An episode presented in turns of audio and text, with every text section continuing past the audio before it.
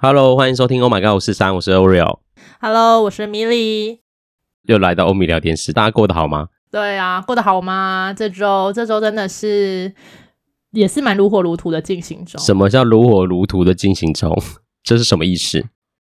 工作就是很忙啊，因为要廉假了嘛，廉假之前都会有先忙一波。哦，了解。对啊，因为连假你就是有很多工作会因为连假，你可能要不就是提早做，不然就是提早做准备。连假完之后就要开始进行了。嗯。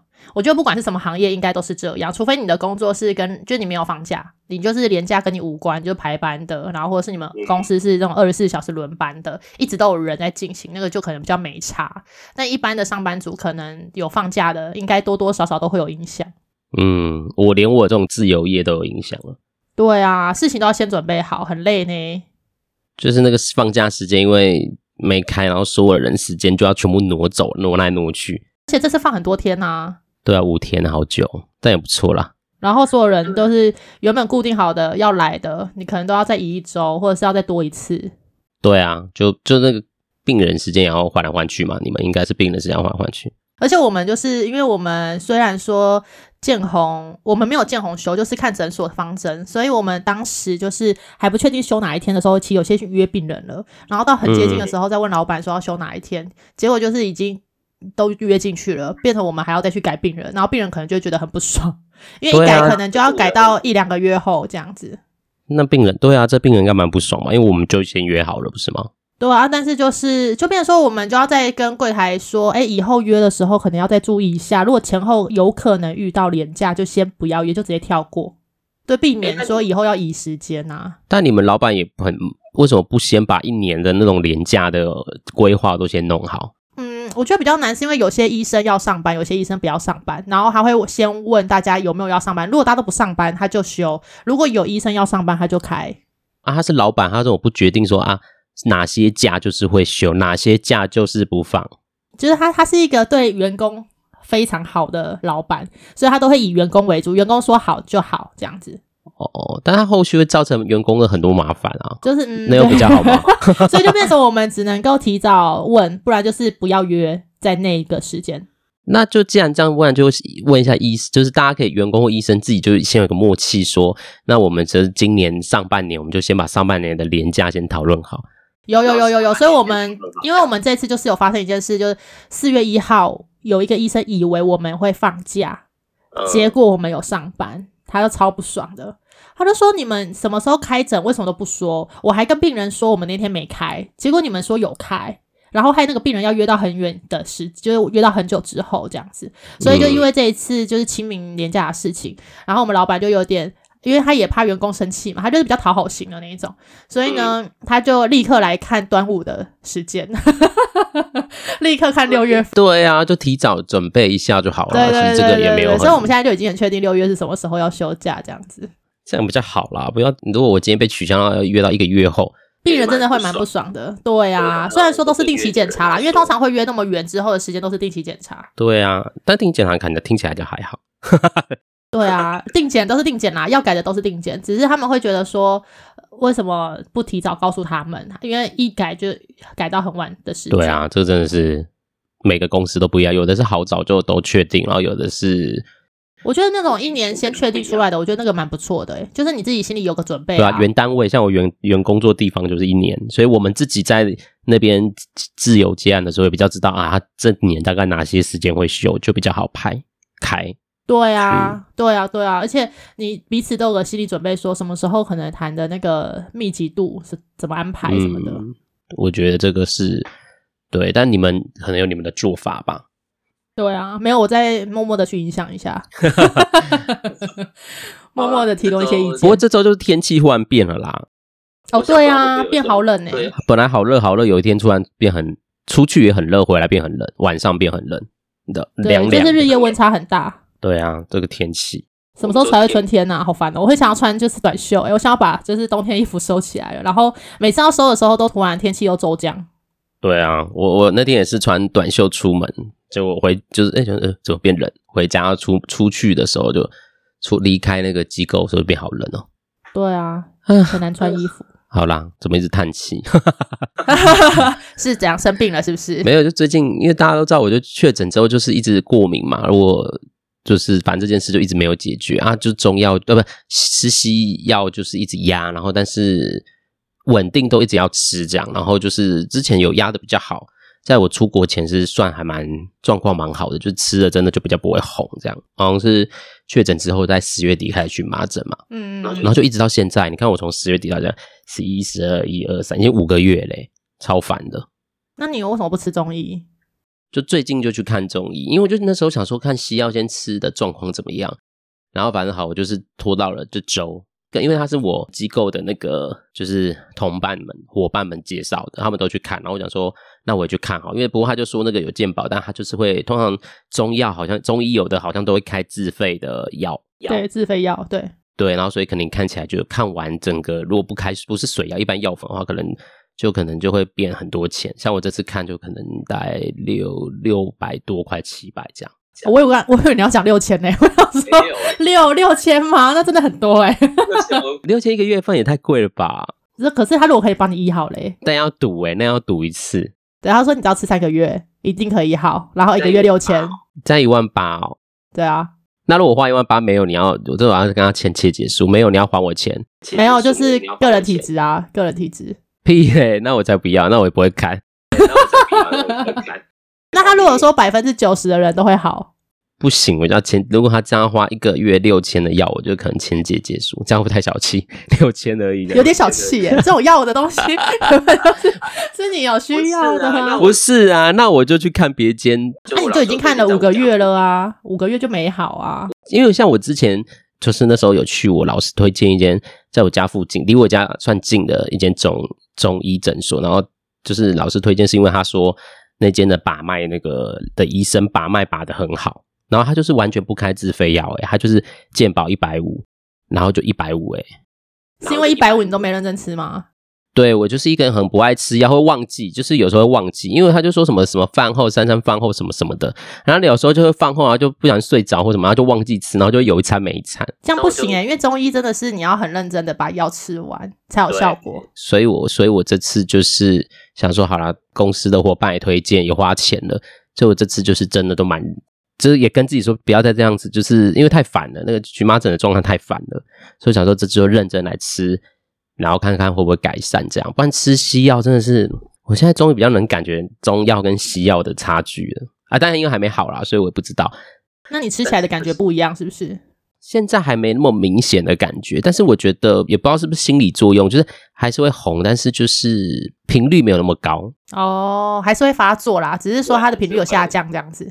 对啊，因为才刚吃才大概三四，对啊，才吃大概四天而已，四天就有这种效果。感觉上，但就是因为那个医生是说你先吃个两两周，他说先吃两周看看，哦，再来调整那个剂量是不是？对，他就说两周先看。他说应该如果因为他，其实因为那个医生其实真的蛮认真的，他是我目前遇过就是真的是很认真讲解，会很认真的跟你讲解你的病因啊状态的一个中医哦。所以药强不强之后才知道，不过他就真的很认真跟你解释，他就跟你说哦，西药的作用是什么，然后你现在吃中药的作用会是什么。那他也跟我说，因为他也没有说什么啊，你现在吃中药就不要吃西药，他就说因为你现在就是在，因为他把那个荨麻疹当中是形容成一个像发炎的状态啦，他说你身体就是发炎，然后你那个过敏的那个那叫什么感染的那发作的媒介是什么？这样，他说中医可以帮你去湿热嘛。嗯，就是什么身体湿气太重，然后发炎反应什么的。对，然后你再发炎，他就说，但是他就说你中医，哎，中药要吃，但西药还是暂时先不要停，等你开始觉得。状态好像比较好了。哦，所以你现在中西一起吃？对，诶、欸，因为我现在西药一天只吃一次哦，所以还好，不会就是什么卡到。我就是会晚上那一餐可能吃完晚餐会先吃中药，然后睡前再吃西药这样。嗯，因为那个药我都吃了，我很想睡，有时候会累的时候就比较想睡一点。对，但我也不敢太晚吃西药。我只要每次太晚吃西药，那早上起来都有一种就是好像没有办法开机的感觉，头很昏沉这样。这样嗑完药的样子吗？很像忧郁症，有一些人吃忧郁症药会整个人会变成就是比较缓慢这样。我我也会有那种感觉，思绪啊什么的，整个思路都缓慢下来。对，然后整个都很想睡，很昏沉这样。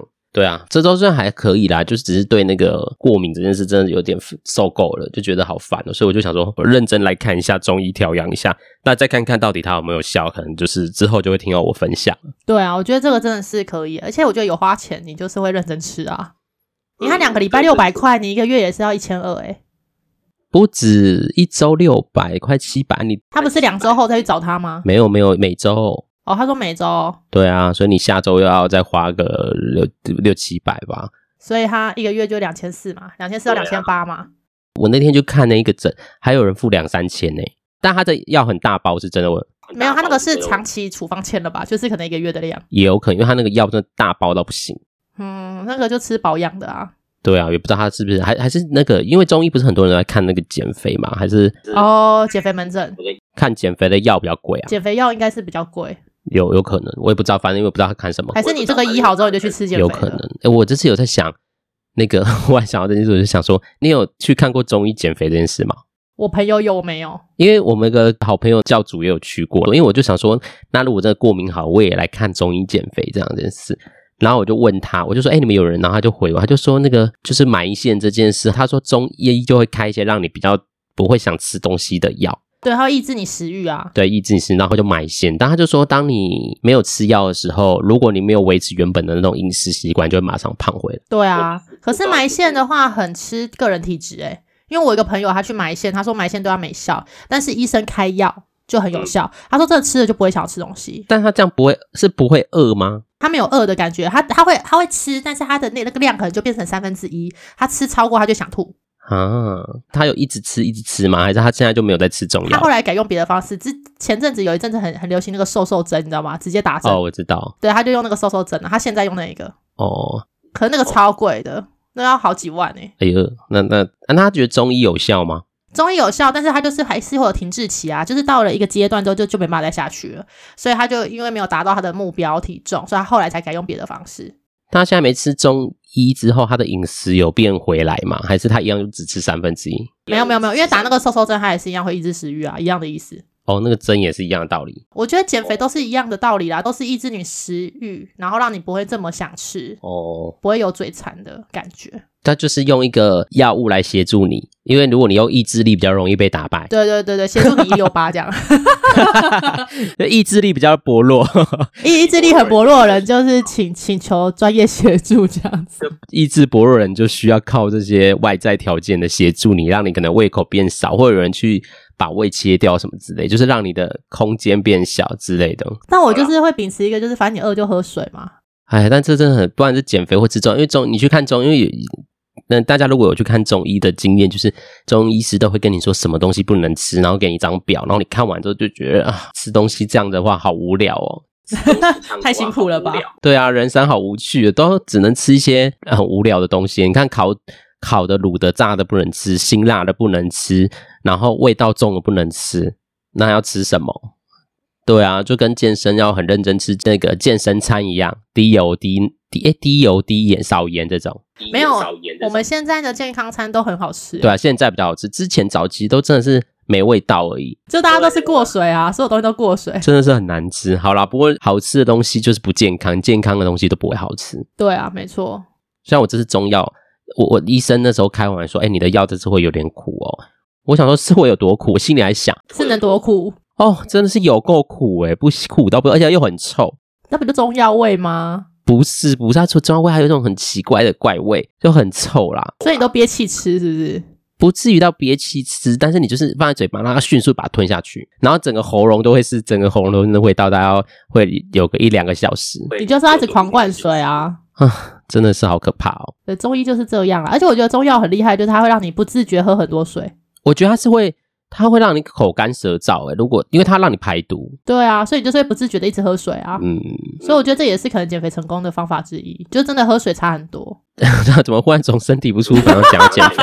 反正对啊，反正就是因为我们上次有讲那个，我希望我的肚子可以下来，不要以后顶到别人，所以我只是如果过敏 真的好了，我就要认真，真的要想想怎么变瘦这件事，就肚子变小这件事，除了运动之外要怎么？对，不要顶到别人这样子。上次阿北顶到我背之后，我只要坐公车，很怕一直碰到别人。还好我现在会把背包背在前面，所以顶多碰到的是背包，但是背包就会更前面，因为肚子会帮他让他变前面。好可怜哦。好了，反正就是反一步一步来吧，先把那个过敏的事情弄好。反正生病是真的蛮烦，因为拖好久就好累哦。嗯，真的太久，五个月，惊人哎。对啊，我觉得好辛苦的一个过程，就确个诊，然后怎么，大家应该后遗症都有的好一点，就是大概一两个月就差不多了吧？对啊，像我就我觉得我就是后遗症，可能只有有一阵子觉得晚上会干咳，现在就不会了。嗯、对啊，我我就是变成荨，我那阵子是先干咳，然后之后变成荨麻疹之后。就没有咳，然后就是荨麻疹，每天都在荨麻疹，有无止境，到现在已经五个月的荨麻疹了。还好你都没有抓，不然那个会留疤欸。之前会抓，之前是痒到不行，但吃西药之后它就压下来，会红但不会痒，除非你没吃。对啊，就还好啊，不然到时候皮肤变差什么的，你这是得不偿失欸。但也没办法，我就认命了，现在只能认命了。好啦，那米粒呢？米粒这周过得怎么样？这周啊，这周就是我们。诊所的人事有异动，嗯，但这个人事异动真的是我觉得很难，因为人是我面试进来的，呃，我们找人不容易，其实今天不管哪个行业，其实找人都蛮不容易的，所以我们很珍惜每一个面试机会，然后我们也知道请神容易送神难，所以我们也不想要请到一个阿里不达的，然后到时候又没办法支钱人家或什么，因为他如果没有什么特别严重的事项，你也没办法支钱嘛，所以我们在面试的这个阶段呢，都会比较谨慎一点。那我都会跟面试的人聊很久，也是结合自己之前的专业，所以我都会先问他过去做什么，然后未来想做什么，那为什么现在要来这里这样子，然后再帮他评估适不适合在我们这边工作。有时候我们在聊的过程中，我可能就会跟他说，我觉得你比较适合去做什么什么工作，我就会直接帮他做职涯规划这样子。怎样？你是职涯规划师是不是？就是就是顺便啊，有些真的是听起来就是不适合我们这边，我们就不要再浪费彼此时间了啊。然后也让他去找到他适合的工作，就顺便啊。所以我面试都要一个小时以上，太久了吧？你在跟他交朋友，是不是？就是我会希望我可以帮到他啦，不要就是他好像说来，然后只是觉得想要赚钱或什么，但其实诊所很累，所以我都会跟他说，你真的要想清楚，我不是只有你想象那样很简单，挂挂号什么的，拿拿东西而已，没有没有，就是我们要记的东西非常多。所以有些人他们可能是想要轻松的赚，因为大部分都是学生，只是打工嘛。我就跟他说：“那你可以，你不要来这里，你可以去别的科别，不要来我们这一科，因为我们这一科真的很忙，所以我就叫他去别科啊，简单的啊那种。哪一科比较不忙？比较不忙，像是那种眼科啊。眼科比较不忙，眼科比较不忙，因为大部分都要医生动手，你根本就是只是挂号找病历而已。哦。然后验光是验光师啊，所以你如果不是验光专业，你也没办法做这件事情。哦。”那牙科，除非你是牙蛀吧，不然你其实大部分也挂挂号啊。啊，我们请的一定是牙蛀啊。哦，你们没有面试那个柜台那种，也是就挂挂号那种。没有没有，我们柜台不需要了，我们就是要牙助。哦，牙柱真的是比较忙一点，你而且你要跟医生搭配的非常好，而且你要很背很多专有名词，就是你要很多英文的东西你都要记得。那如果说英文就会是你的一个门槛的话，那你就要好好想一想啊。啊，另外就是背的东西，你到底背不得起来？背东西行不行？背不背得起来？为什么不能中文？医生很少讲那个东西的中文，因为他们所学的经历也都是讲英文，他们的书都是英文的啊，paper 那些全部都是英文的。但他要台湾话啊。对，那个是专业，是你要去配合医生啊，不是？你是他的助理耶，你怎么会叫老板配合？哦，哦，也是。对呀，啊，他如果讲中文，大家就方便多了，也不用背，大家知道拿拿个一号钱，你就拿一号钱。这个的，你讲拿个。铲子，你就拿 牙科要。我们应该是没有铲子哦。对啊，你干嘛讲那个英文？对啊，的确，我那时候听他们都会讲一个很像很术语的那东西，啊啊、但是他可以把它翻成中文，然后让大家就是友善一点嘛。这个就是专业性的东西，所以我在面试的时候都会跟他们讲清楚。然后这一次离职的人呢，他就是号称，就那时候我们也是聊很久，我们也是讲了一个半小时这样子。嗯，他号称他自己有五年以上的经验。牙助吗？对对对，压住哦，因为他要写履历嘛。嗯、然后我就说，哎、嗯欸，你做那么，因为我不能讲确切的年年资，我怕就是会被认，所以我就讲五年以上，十年以内这样子。嗯、然后呢，他就说他做了这么久，然后我就问他，嗯、而且只有两间诊所的经验而已，所以他有一间就是他上次离职的那间是做非常久，而且中间空窗只有一个月而已。嗯，也就是说他是因为搬家，他就是从外县市搬上来。台北这样子，然后所以我就跟他说：“那你中间只空窗一个月，那你前面都做五年以上的经验，也都没有中断过，你应该是都蛮熟悉的吧？”然后他就说：“嗯、对啊，就是他们呃基本的跟诊都会啊什么的。”然后在过程中，我有时候问他一些可能系统的名称啊，你们都是用哪个系统啊，或者是你都跟哪一种医生啊，是做什么治疗啊？诶，他都讲得出来哦。所以我就想说：“哦，你有考他那个术语吗？哪个什么？”有啊有啊，我有在言语间有透露。然后他也都讲得出来，但是我没有讲得很艰深，我就讲一些很简单的这样子。我就想说好，而且你那么多年了，五年以上，诶，这个流动率那么高的工作，你可以五年以上，我觉得应该就是蛮稳定的。所以呢，我就让他来工作。然后来工作之后，因为你有你有经验，我们就不会。带的很像白纸这样子，我们就会直接让你去跟诊了，就直接实物练习，然后会有一个学姐带他，因为毕竟也不知道我们东西放哪里，还有医生习惯也不知道嘛，所以呢，我们就有一个学姐带他，就当带了两周哦，这个礼拜是第三周，然后我就会问说，哎，带他的人，我就问，哎，那个他怎么样啊？这样子，然后他们就会叹气跟摇头，我就说怎么了？我说他不行吗？他就说他不是说好经验吗？我说对啊，对啊，五年以上这样。哪有？他完全不知道医生在讲什么器械是什么东西诶，我说怎么可能？他说真的，他就说他都会各种理由，说什么哦，我们以前医生都不是这样子叫，就可能像你刚刚说的，他们可能讲中文吧。就是对啊，是不是？那个东西，那个东西是你就算是讲中文，你也应该知道是什么的，就是不应该是不会，就那东西很基本，然后很基本的，然后呢？我就说好，没关系，我们再观察看看，因为他可能对东西不熟悉，不知道东西放哪里，所以到第二周的时候，我又问了带他的人，是两个不同的人，然后就问他说：“那、嗯、那他这一周有没有比较熟悉了？”然后他一样是叹叹气，然后就说：“我觉得他的反应比较慢诶。”然后我就说：“反应慢没关系，但是要改进，就是你第一次讲不会，第二次讲你应该就要会了嘛，或者第三次就不要再有第三次问的机会。”然后他就说：“呃，可是我刚刚可能就是上一秒才跟他讲，他下一秒就忘记了。”他可能上一秒跟他说：“你去请下一个病人。”然后他就可能收完那个脏的盘子之后，我们会备新的盘子，因为新的病人嘛，我们都消毒过再备新，准备新的。然后准备完新的之后，他就愣在那边。然后那学姐就说：“诶，我不是叫你去请病人吗？”然后他就说：“请哪一个？”就类似这一种，然后我们，然后他所以他真的不知道请哪一个啊，奇怪。没有，我们有约诊表啊，所以你基本上一定是知道要请哪一个病人几点来的啊。然后，所以那个学姐就有点尴尬，说：“可是我刚刚不是跟你讲要请哪一个人吗？就在可能你在收那个盘子的时候，我就跟你讲要请哪一个病人了。结果你现在跟我说，只能一心一用啊，好可怕哦。” 我认真在收盘子，然后呃认真在洗，然后就很消毒、很专注做，所以没听到。你已经做五年了耶，这个很可怕哎。然后我就想说，好，没关系，因为可是有经验的人，我们不可能两个人两个人这样太久，因为很浪费人力，嗯、所以我们就希望他可以独立。然后就在这个礼拜五、礼拜四下班的时候，因为我礼拜五休假，然后礼拜五刚好有一个就是他们是流动，就是不需要跟诊的时间，嗯、我就请那个学姐说。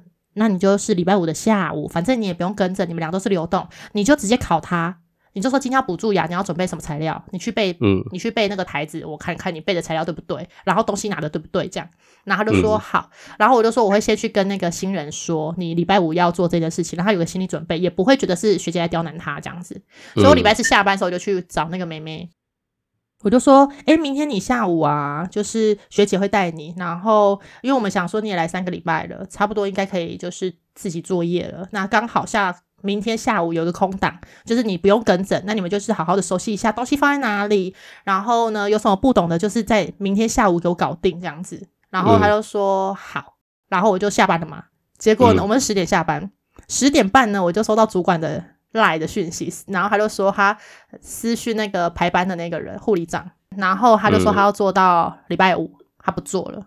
我问他说他要不要留这个人，然后护理长就说你觉得要留吗？然后我就说如果他以这么多年的经验，然后带他的人都觉得他不行的话，我觉得就不要彼此都不要勉强了，因为他离职原因是说他觉得跟不上我们诊所的步调。然后他说呃你们都因为我是有经验的人，然后都没有认真的带我。然后他就说，每个医生的习惯都不同啊，都没有人跟我说医生的习惯是什么，然后也没人跟我讲东西放哪里，然后我就一直看到医生会摇头啊，然后好像我很不行，然后我这样子真的没办法，然后我就看到那文字的时候，我就想说，我们真的不是第一次有用过有经验的人，然后以有经验的人来说，你已经三周嘞，你三周，然后你不知道东西放哪里，因为礼拜四就是发生了一件事，就是我们要印牙齿的模型，可是我们现在都是用机器印了，不是用手，就是以前是用手调的，现在我们都是用机器。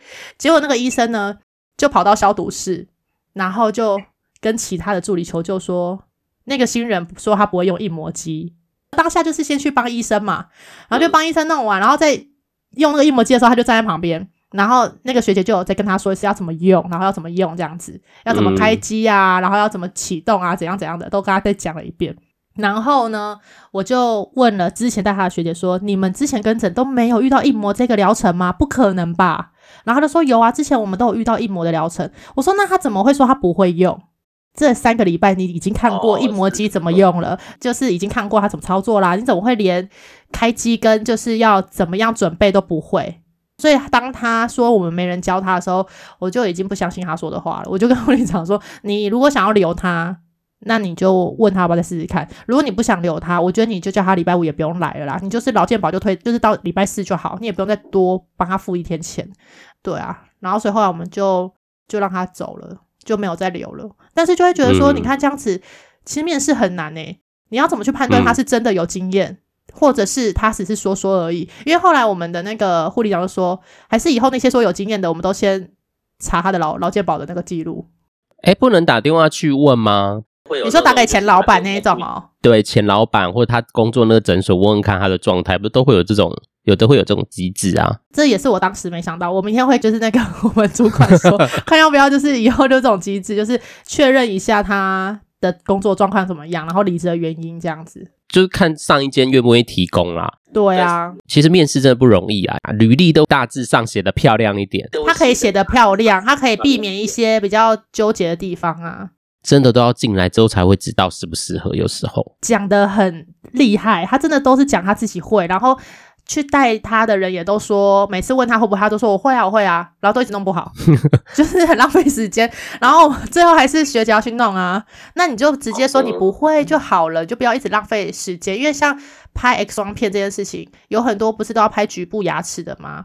那你一直拍不好。第一个病人会觉得说，我照这么多次辐射量的问题。第二个是那个小骗子原本舌头压下去，你就会想要吐，所以我们都会尽快速战速决，一张搞定就可以一张搞定。然后因为就是听说他就拍了三次，然后都还是失败，最后才去找别人帮忙。那我们就觉得你第一次拍不好，你就应该去找别人帮忙，而不是你都试了三次，然后第四次才找学姐帮忙。那很难从面试上面去得知、去判断。之前在餐厅工作，有一段时间要负责面试人，那一开始不会也是在旁边看这样，然后之后再慢慢就是学会怎么面试。但你要说很精准，有时候也是会出差错啦，因为可能履历写得很好啊，他就像你说的，他来也表现不错，所以你就会觉得好像真的不错。但有时候真的来了，就会发现他跟你想的其实不太一样。不过就这只能尽可能的啦，这真的没有办法百分百。应该比较不会有那种急迫性的问题吧？你说哪个餐厅啊？就是就是他们，嗯，你可以派他去做端盘子就好啦，就是做外场啊，你就不要让他煮菜啊，因为我们是一对一啊，他一定是要跟在医生旁边的那个人，所以他不能够不行。我们的确可以先调他到一些很劳力工作的位置。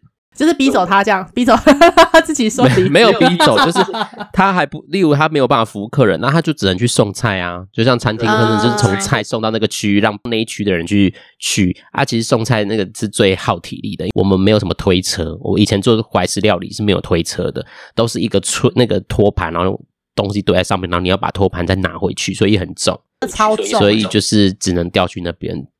因为我们有些连锁店，所以上面会用一些高阶主管，高阶主管都是真的是知识分子，念很多书，然后他们就是做了很多有点像智力测验的东西。写完资料之后会叫你写一份测验，然后我们就会看他的分数，也大概知道他的分数在哪里。他也是从那种业界里面筛选一些呃可以提供一些数据的那些测验来给面试者做，但是又把它简化一点，这样他们都说积分一下就不要直接不要录取了，因为我们都会先知道分数，一定会确定知道分数。那分数太低，我们就一定也不能用它。但是我那时候就觉得这样好吗？但你就算了，因为这是上面要求的，至少有一个依据啦。对啊，有一个标准在低标嘛，你至少要过那个低标啊。这个我觉得应该就是会列入列入考虑啦，就是可能写一下考卷，让至少知道你到底是真会还是假会。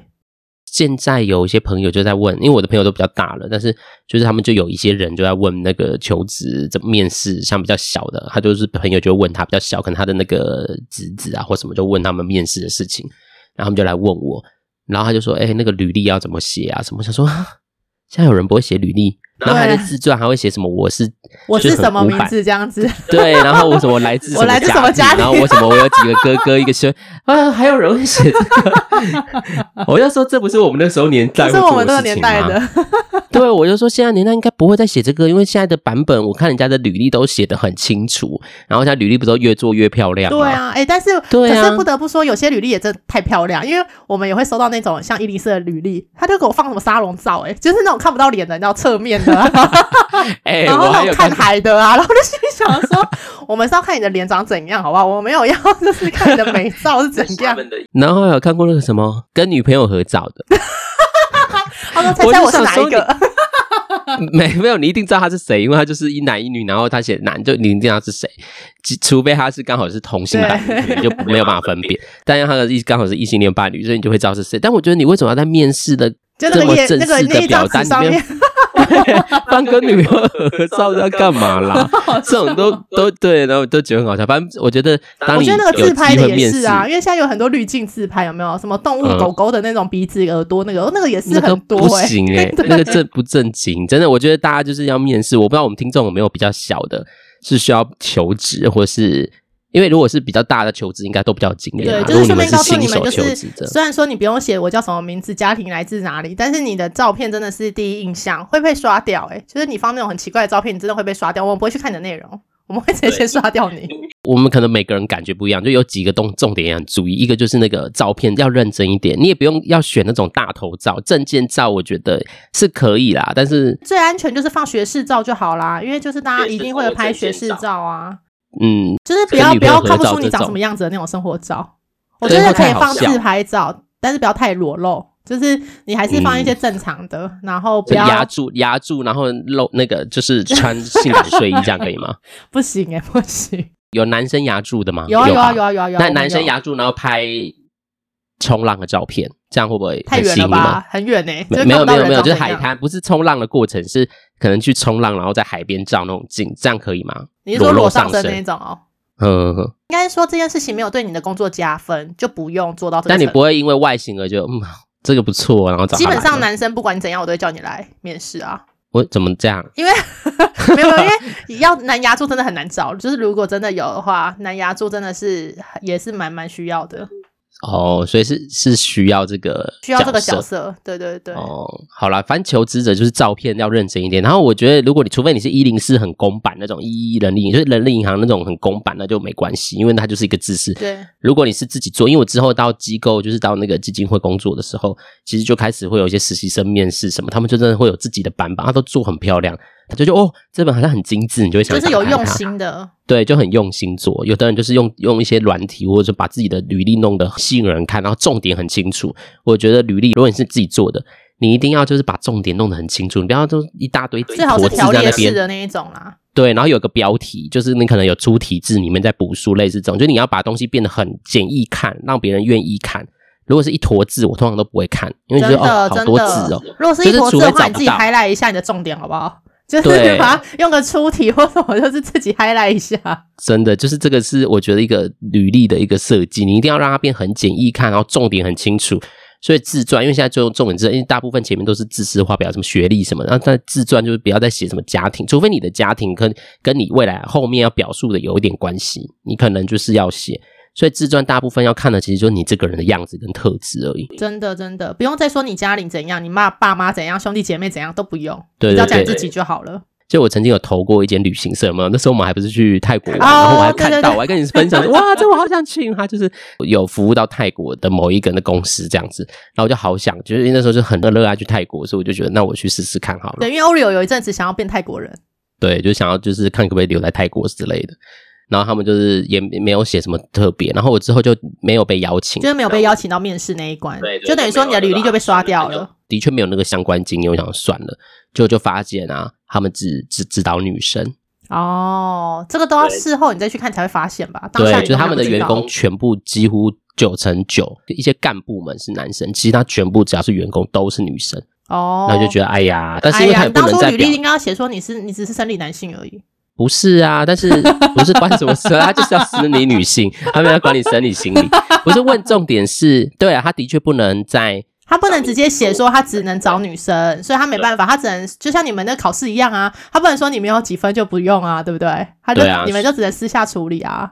对，所以这就是有时候会有些潜规则，所以我只是只分享这个故事，只跟大家说，如果你真的没有被邀请，你其实很认真在准备，那没有也也不代表你不好，因为有时候真的就是他们有自己要的人，因为我也不是说那间公司只找女生不好，因为他们可能有自己期待要的人，对啊，对啊，所以我我我觉得就是在面试的过，如果没有年轻人现在在找工作的，就是就是可能现在找工作真的比较不容易啦，除非你找一些服务业。对啊，你对体力活可能比较快一点。如果你是找工作一些专业性或什么，有时候真的会需要一点时间。那真的没有被邀请或没有被录取，有时候真的都不是你好不好的问题。没关系，就多投几家啊。对啊，可能只是人家找的跟你的样子不太一样而已。嗯嗯嗯，对啊，但我那时候是的确蛮不爽的，还在跟你们不爽的只是因为他们找女生吧？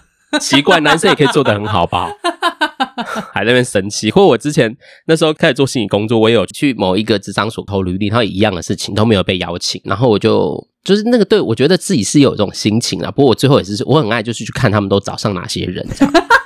我很爱去做这件事，就是心里就觉得那为什么我不行？这样我就会有这种心情，然后我就去看，我发觉哦哦，他们的真的真的找的人全部都要是国立学校的，都要是师范体系毕业的学生。哦，对，所以就觉得啊，明白说哦，原来这间就是要要讲学历的，对对对，就比较明白说啊，为什么我连面试的机会都没有？因为我就是不是，你就不是他们的那个派系，对，国立学校不是他们派系的人。那想算了啦，有时候就真的比较明白哦，你就峨眉派的啊，你去武当干嘛？没有，我是。我是古墓派的，好啦，今天就是从生病，然后也讲了一下那个你知道员工啊面试的那些一些小讯息，大家不知道有没有就是这相关的经验？大家欢迎留言给我们好不好？准备有些人应该是要准备毕业了，应该开始要准备了这些事情。对啊，哎，准备现在三月哦，要六六月要毕业，没错。对啊，我以前五月就已经找好工作嘞，很焦虑的，嗯、很快，对，蛮快的。好啦，啊、希望大家这一周都过得不错。对啊，大家可以好好感受一下自己哦。那我们就要跟大家说再见喽，再见，再见，拜拜。